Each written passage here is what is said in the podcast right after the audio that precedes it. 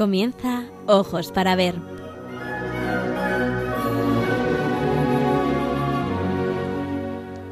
Hoy dirigido por María Ángeles Sobrino.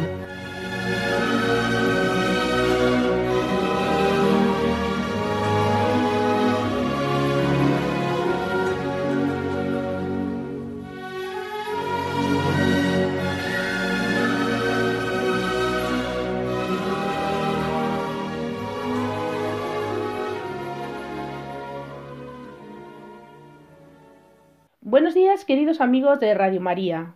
Bienvenidos a esta nueva edición del programa Ojos para Ver. Eh, son las doce y media, las once y media en las Islas Canarias. Les habla María de los Ángeles Sobrino. Y un martes más me dirijo a ustedes desde Madrid para descubrirles el maravilloso mundo del arte y los mensajes que él encierra.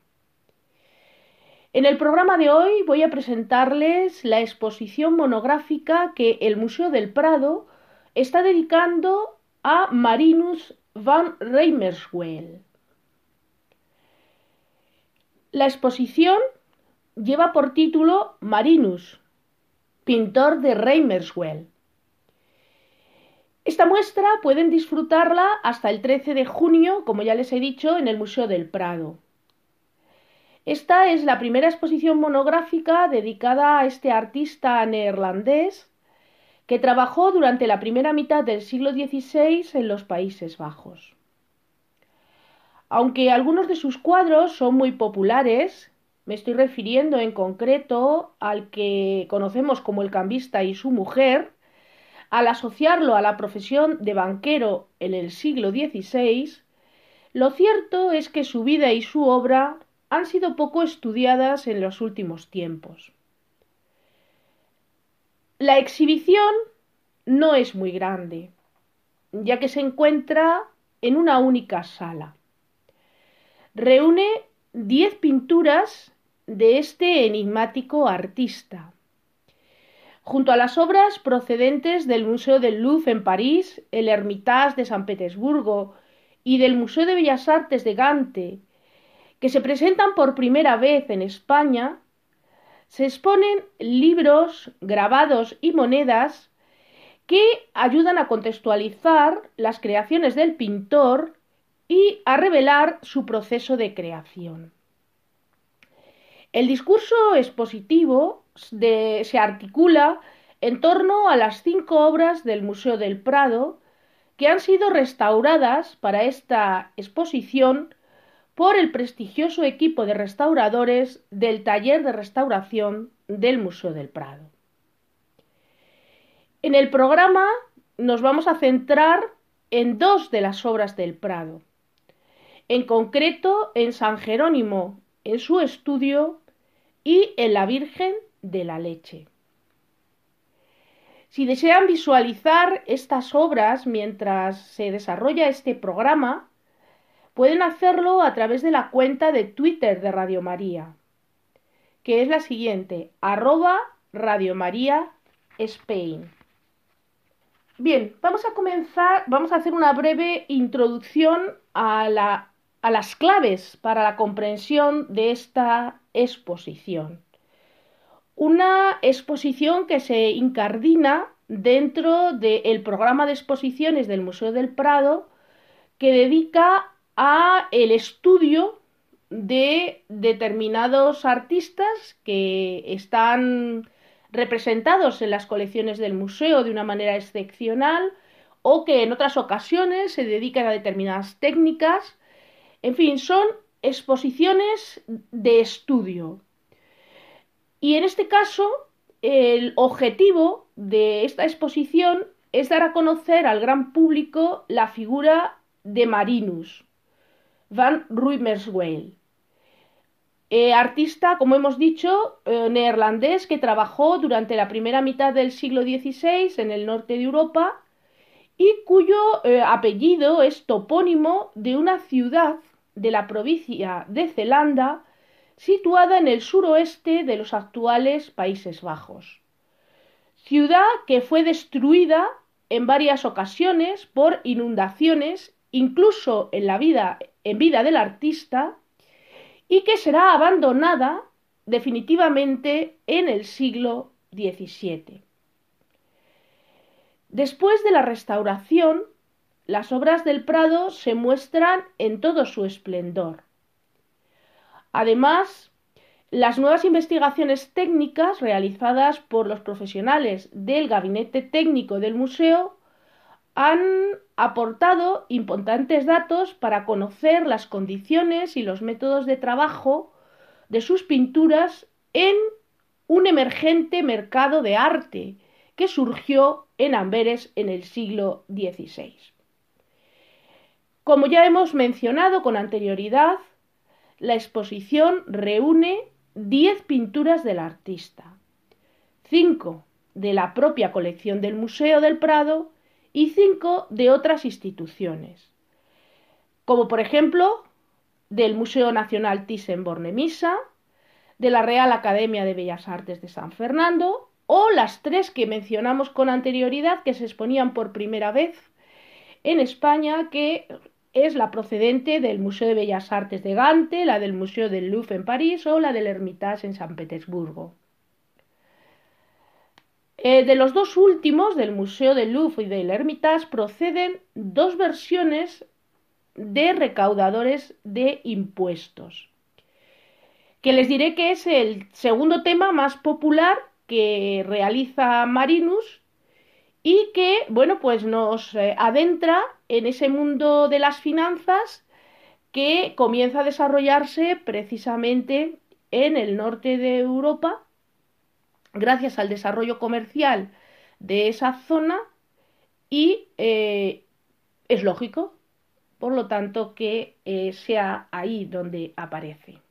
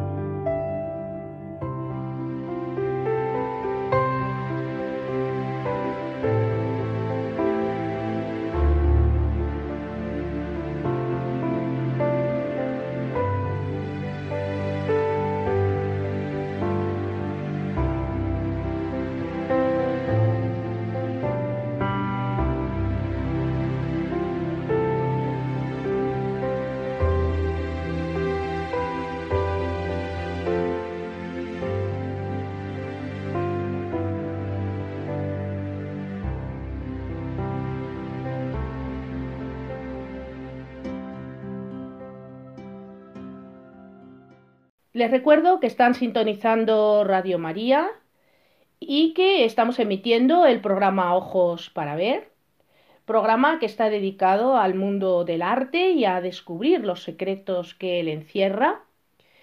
En esta ocasión lo estamos dedicando al pintor Marinus, eh, artista neerlandés que trabajó durante la primera mitad del siglo XVI en los Países Bajos. La razón por la que estamos hablando de este artista es porque les estoy presentando eh, la exposición monográfica que el Museo del Prado le dedica a este eh, excéntrico pintor y que podrán disfrutarla hasta el 13 de junio. Marinus van Reimerswell eh, centró su producción en la repetición de un número reducido de temas, recaudadores de impuestos, los llamados cambistas, San Jerónimo en su estudio, algunas escenas del Nuevo Testamento y la Virgen con el Niño. Como veremos un poco más adelante, en ocasiones estas composiciones pudieron inspirarse en modelos de otros artistas como Quentin Massis o Alberto Durero. Pero Marinus no copió literalmente esas escenas, sino que las transformó y creó sus propias composiciones con una gran originalidad. Observando sus obras, vemos eh, la minuciosidad de las encuadernaciones de los muchos libros y monedas que aparecen en ellas, que nos muestran su genialidad técnica a la hora de reproducir elementos materiales llenando sus interiores con objetos que realmente existían en su época y en su entorno. Se pueden identificar monedas de oro y plata de diferentes partes de Europa en circulación en ese momento, monedas de Carlos V o de los reyes católicos, además de libros con encuadernaciones de biblioteca en las pinturas de San Jerónimo, por ejemplo, eh, y también, bueno, pues llamadas de archivo en, las de contadores en sus oficinas. También llama la atención la excéntrica indumentaria de los personajes que alejan los cuadros del mundo de sus contemporáneos y les confiere un carácter teatral. En las numerosas versiones de un mismo tema cambia pequeños detalles, según los especialistas, quizás con la intención de lograr la exclusividad que buscaría cada comprador. En relación con sus escenas más conocidas, de El cambista y su mujer, Marinus juega con los elementos de que el mundo financiero de la época utilizaba para presentarse y distinguirse de otros grupos de la burguesía. A través de la documentación que conservamos, sabemos que las primeras pinturas de este artista, sobre las que se tiene información, estaban, entre otros, en manos de los administradores financieros. La vida del pintor. Ya sabemos cuál es el objetivo de esta exposición y también, bueno, pues hemos eh, esbozado eh, la importancia de la misma desde el punto de vista de profundizar en el conocimiento, sobre todo de los aspectos que tienen que ver con la creación por parte de Marinus. Y ahora vamos a adentrarnos en la vida del artista un artista del que se sabe poco, la verdad. Pero antes de hablar de él, vamos a hablar de Amberes. A principios del siglo XVI, Amberes se convirtió en un floreciente centro artístico y mercantil, de manera que atrajo a viajeros, comerciantes y artesanos de toda Europa. Sus redes comerciales se desarrollaron rápidamente, y los artistas desempeñaron un importante papel en ese emergente mercado internacional. Surgieron nuevos temas pictóricos, además de innovadores métodos de producción y colaboración entre pintores que convirtieron a Amberes en un productivo centro artístico. El enigmático Marinus pintor oriundo de Reimerswell, una ciudad en la provincia de Zelanda, como ya mencionamos en los actuales Países Bajos, fue uno de los pioneros en adaptarse a una creciente demanda de pinturas con temas a la vez novedosos y populares. Se sabe muy poco de su vida y su formación artística. Marinus, contemporáneo de Kentin Massey, inició su carrera en Amberes y regresó a Reimerswell antes de 1531. Lo sabemos porque después de la inundación que devastó la ciudad en 1530, le encargaron la elaboración de un mapa de esa región destinado a María de Hungría, gobernadora de los Países Bajos. Hacia 1540 se instaló en Goes, donde probablemente murió entre 1546 y 1556. Recordemos que el artista se especializó en una reducida variedad de temas. Sus imágenes de San Jerónimo son las más abundantes de su producción y están inspiradas en obras de Alberto Durero, quien visitó Amberes en 1521. Por su parte, en las escenas de género, relacionadas principalmente con el mundo del comercio y las finanzas, introduce elementos contemporáneos que reflejan los cambios económicos de la época. Los temas relacionados con el mundo financiero gozaron de gran éxito en España y en Italia, lo que explica que se importaran con frecuencia.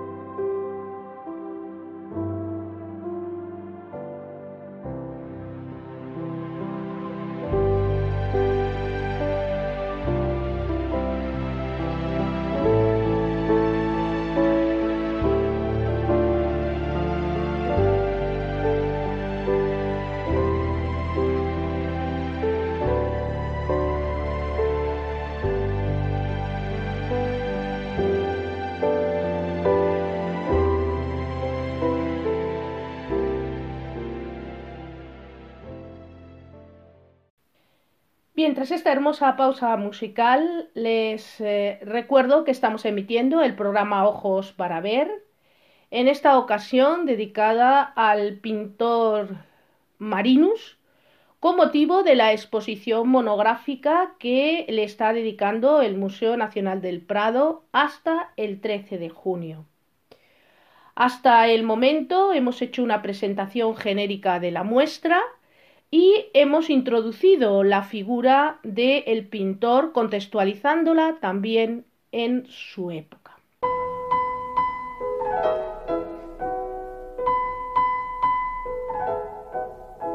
La obra.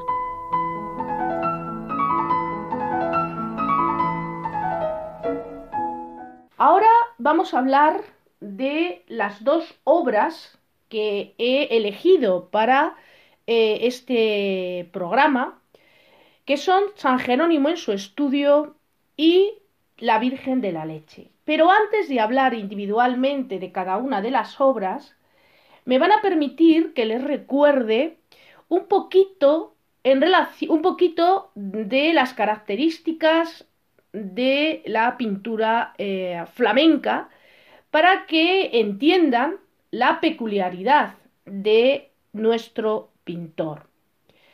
Les recuerdo que la escuela de pintura flamenca, los llamados primitivos flamencos, tienen su origen en el estilo gótico internacional de finales del siglo XIV y que se desarrolla en los denominados Países Bajos a partir del siglo XV. Es un estilo minucioso que deriva de la técnica miniaturista empleada en los libros miniados. Sus rasgos más específicos son que se trata de un arte descriptivo, que parte de la observación directa y sensible del mundo circundante, desarrollando un acentuado interés por la realidad, lo que explicaría ese gusto por el detallismo. El hombre y sus cosas, es decir, todos los elementos que le rodean, tienen el mismo protagonismo.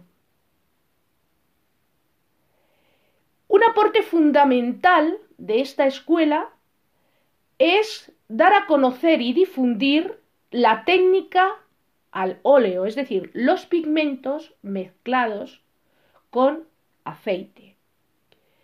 Y desarrollan estos artistas una preocupación práctica por crear obras de altísima calidad, de una calidad excepcional. De ahí que sus obras parezcan que están recién pintadas, porque ponen un cuidado extraordinario en la aplicación de la técnica. Hablemos de sus composiciones. En sus composiciones emplean la perspectiva empírica, es decir, representan la sensación de profundidad de manera intuitiva, es decir, tomando distancia. Espacios, figuras y objetos se representan tal como se observan en la realidad. Técnicamente, el soporte utilizado es la tabla, tablas de roble. Demuestran una gran maestría y dominio de la técnica. Utilizan veladuras y barnices para dar ese acabado como esmaltado a sus obras. El dibujo es preciso y muy detallado. Los colores son nítidos y saturados. Son de una gran luminosidad. ¿Por qué? Porque el secreto de esa luminosidad está en la preparación de la tabla y en la, en la imprimación que se le da a esa tabla antes de trasladar el dibujo, de introducir los colores. La preparación es blanca. Por eso la luz en los cuadros de los primitivos flamencos viene o procede desde el interior de las obras. Los temas, los temas son muy variados. Religiosos, paisajes, retratos, pintura de género.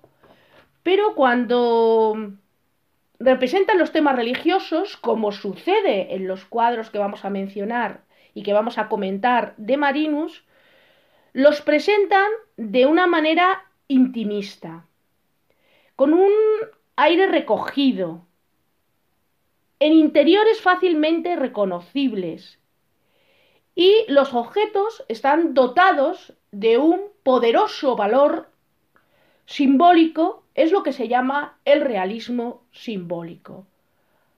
Esta escuela fue muy importante también para la pintura española y el desarrollo de la gran pintura española, porque ese realismo va a influir de manera decisiva en la pintura española del siglo XVI, dando lugar a un estilo propiamente, perdón, en el siglo XV, a un estilo propiamente eh, y genuinamente español, que es el estilo hispano flamenco.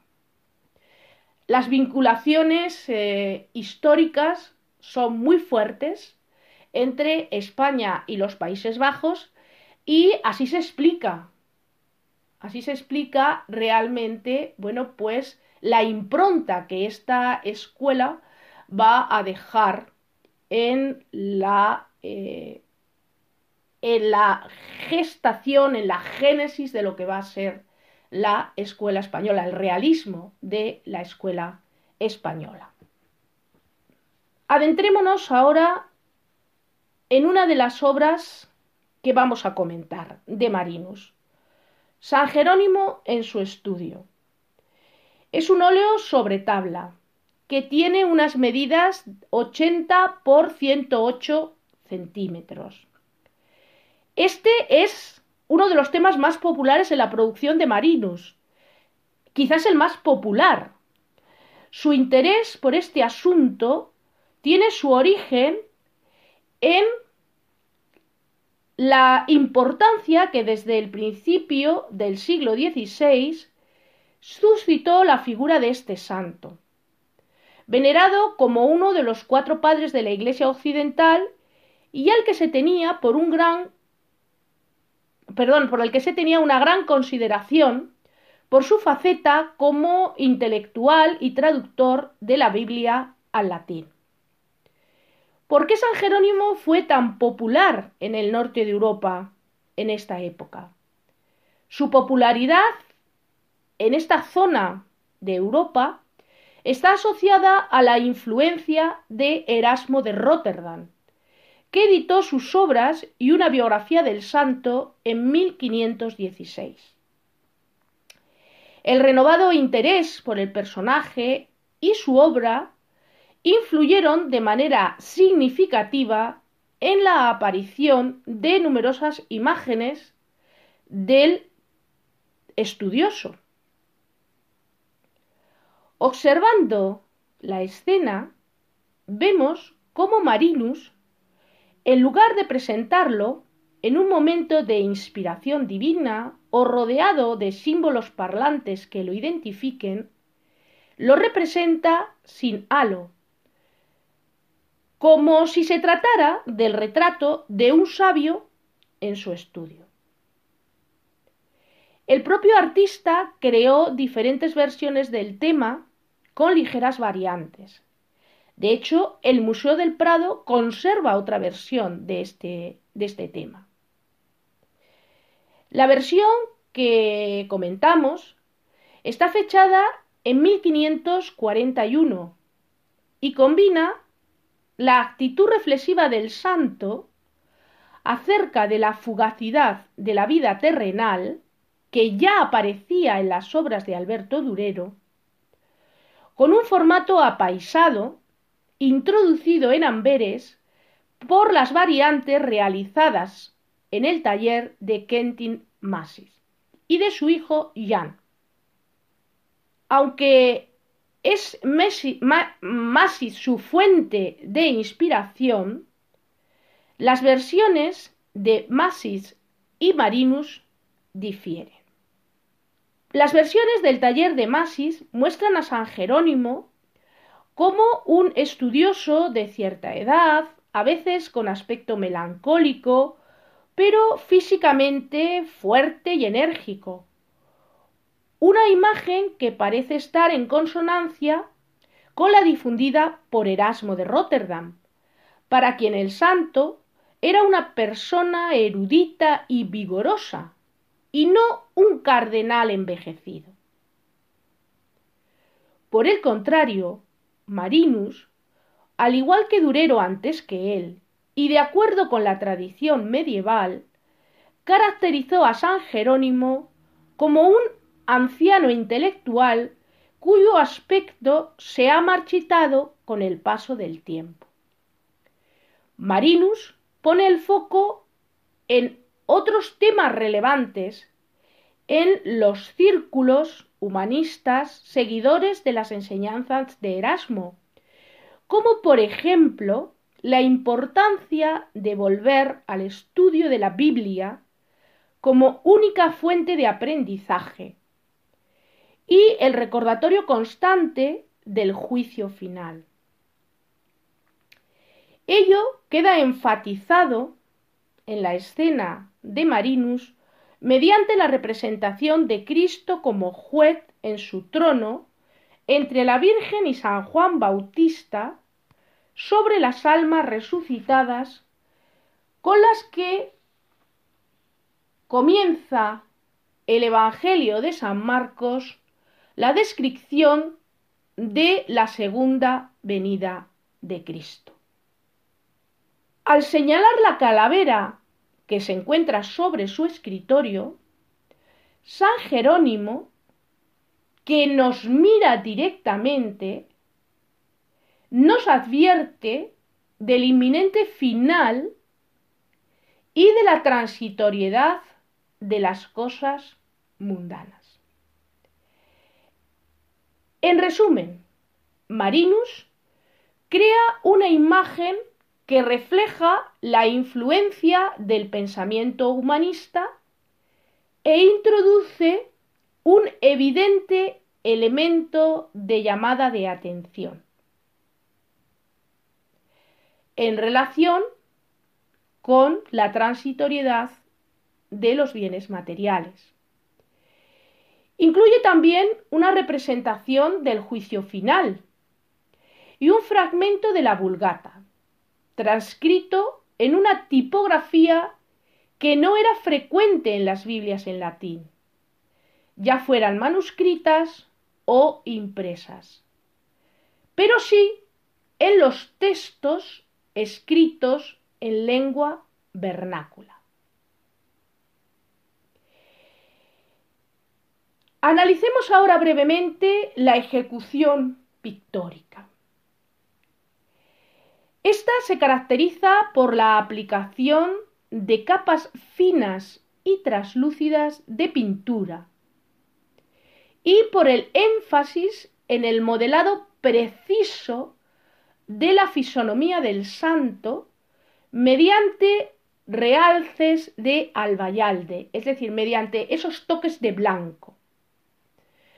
Sin embargo, el modelado de las manos es menos elaborado y se limita a la superposición de capas de pintura, pero sin el empleo de sombras que estructuren esa, esa superficie de la mano. ¿Y qué decir tiene? Que les invito a que em, detalladamente observen cada uno de los detalles que aparecen en el interior de ese estudio de San Jerónimo y que lo pongan en relación con esas características genéricas de las que hemos hablado al introducir la parte, diríamos, más técnica de la producción del artista y relacionarlo con el origen de la escuela y verán que es un maestro excepcional, que ha sido capaz de ya en el siglo XVI eh, mantener esas características de escuela eh, propias y singulares de esta extraordinaria escuela. Vamos a hacer una nueva pausa musical y brevemente continuaremos con el comentario de la segunda obra que les voy a presentar en este programa.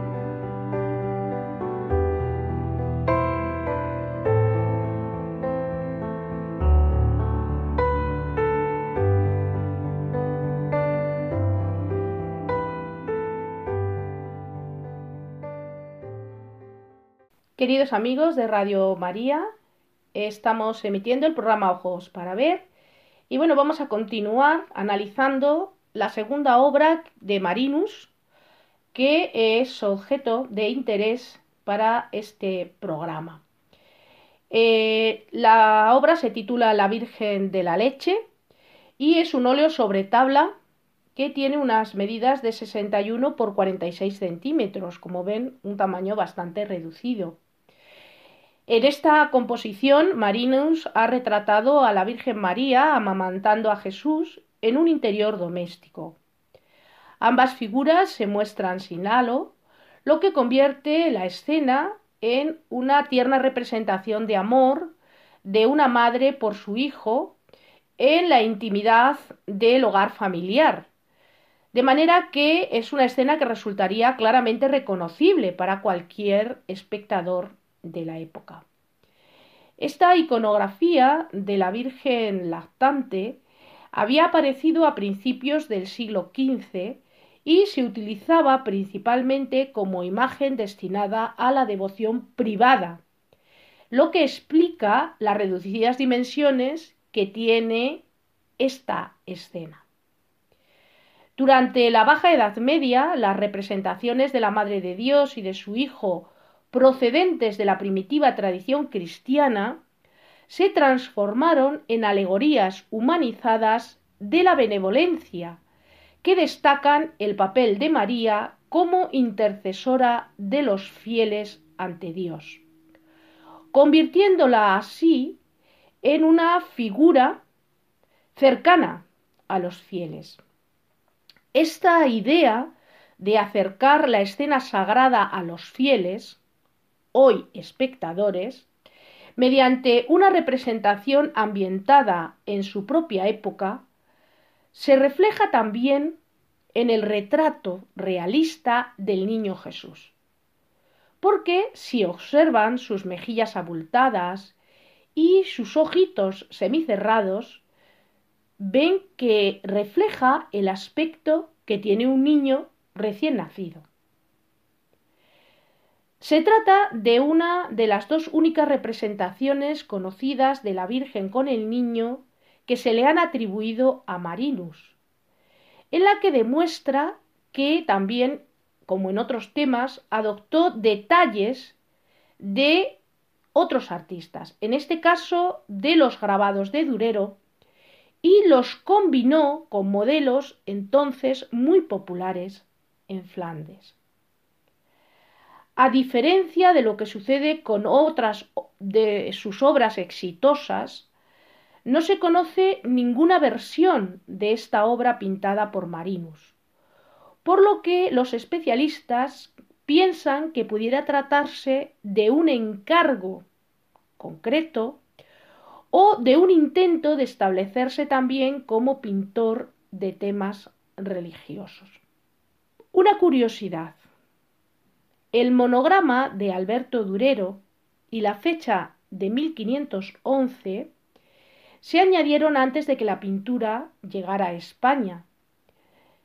Quizá en el siglo XVI e incluso algunos especialistas se aventuran por pensar que fue el propio pintor el que introdujo ese monograma. Porque es cierto que hay similitudes con obras de Durero. Durero era el pintor del norte de Europa eh, más eh, reconocido internacionalmente. Por lo tanto, no nos extraña que esto pudiera suceder. Debió de entrar en la colección real en la época de Carlos IV como obra del maestro renacentista alemán, es decir, como obra de Durero. Si tenemos en cuenta que la colección de pintura alemana es una colección muy pequeña en, el coleccionismo real español debido a los avatares históricos y el hecho de que apareciera con ese monograma de Alberto Durero, pues era una oportunidad para el coleccionismo real. De ahí que posiblemente, bueno, pues si efectivamente se adquirió en la obra en la época de Carlos IV, pues Carlos IV la adquiriese para su colección. En esta obra vemos la influencia de, de Durero, pero también volvemos a rastrear la influencia de Masid. De modo que, aunque es verdad que es una composición de inspiración, no de creación propia desde el punto de vista de concepción de la obra, no es menos cierto que es una obra original porque mientras la postura del niño Jesús, el contorno nítido y el preciso sombreado de la mirada cabizbaja de la Virgen María sugieren que Marinus utilizó modelos impresos de Durero, sin embargo, la ejecución del cuadro recuerda al estilo de Kentin Massid. Aunque, si se fijan, Marinus enfatiza la, irregularidad del rostro, en vez de redondearlo con contornos suaves, que era el estilo propio de Massid. Eh, dado que se desconoce el momento en que Marinus eh, empezó a trabajar como pintor y que la cercanía de su estilo al de Quintin Massid sugiere que probablemente ambos estuvieran en contacto antes de 1530. Es verdad que mm, Quintin Massif tenía un importante taller en Amberes en esos, eh, en esos momentos, de modo que mm, no es descabellado pensar que efectivamente Marinus pudo estar cerca, de, pudo estar cerca del pintor, eh, no solo conociendo sus obras, sino también de manera más directa, eh, quizás trabajando con él. Por eso los especialistas proponen como fecha de realización para esta obra hacia 1530, es decir, antes de marcharse de nuevo a su ciudad natal, a la zona de Zelanda. Vamos a hacer una nueva pausa musical y cerramos esta presentación sobre Marinus.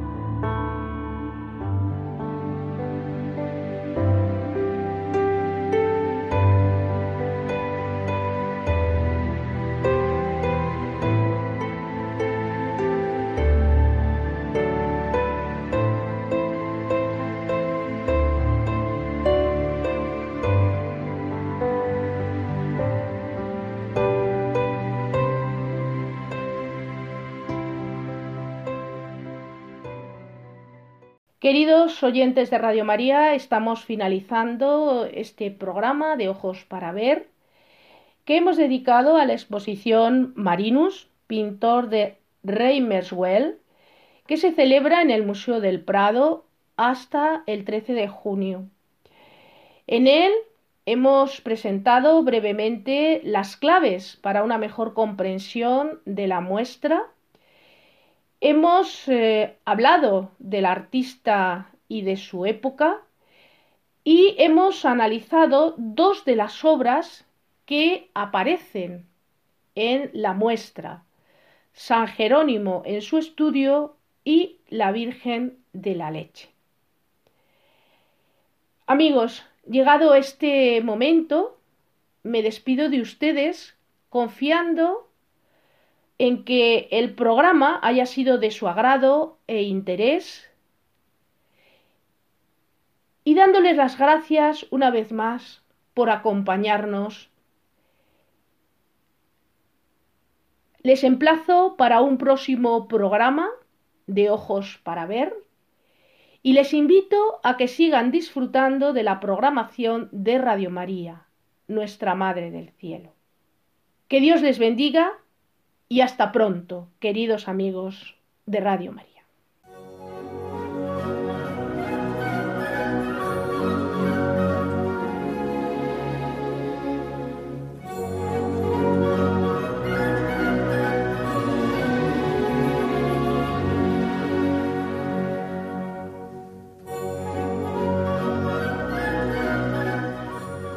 Hasta aquí, queridos oyentes, ojos para ver Hoy con la dirección de María Ángeles Sobrino.